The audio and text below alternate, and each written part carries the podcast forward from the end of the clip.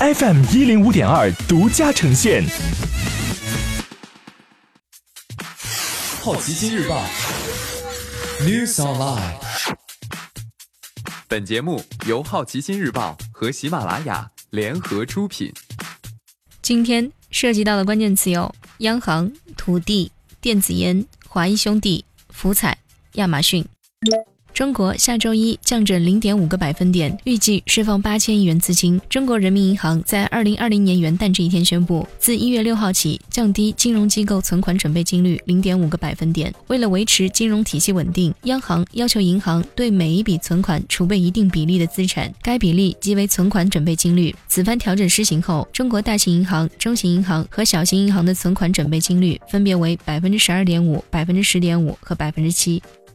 二零一九年，中国五十大城市合计卖地四点一九万亿元，刷新历史记录。财新援引中原地产研究中心的数据报道称，截止十二月二十六号，中国五十大城市合计卖地收入达四点一九万亿元，同比增长百分之十六点七，并刷新历史记录。共有十四个城市卖地收入超过千亿元，比上一年增加八个。杭州和上海继续蝉联卖地排行榜冠亚军，分别获得土地出让金两千七百八十七亿元和一千九百四十二亿元。苏州则从二零一八年的第五位升至二零一九年的第三位，获得土地出让金一千七百九十二亿元。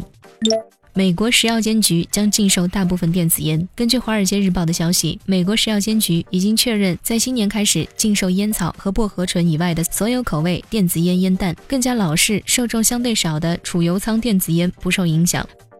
今天你不能错过的其他新闻有：华谊兄弟打折出售麦子网股权。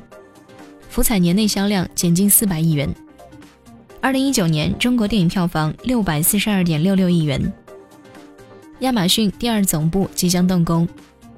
前 NBA 总裁大卫斯特恩脑溢血去世，享年七十七岁。微软股价二零一九年累计上涨百分之五十五，苹果上涨了百分之九十。以上就是今天好奇心日报 New Sunlight 的全部内容，也欢迎你把刚才的收获告诉周围的朋友。好奇心日报 App，高颜值新闻媒体，让好奇驱动你的世界。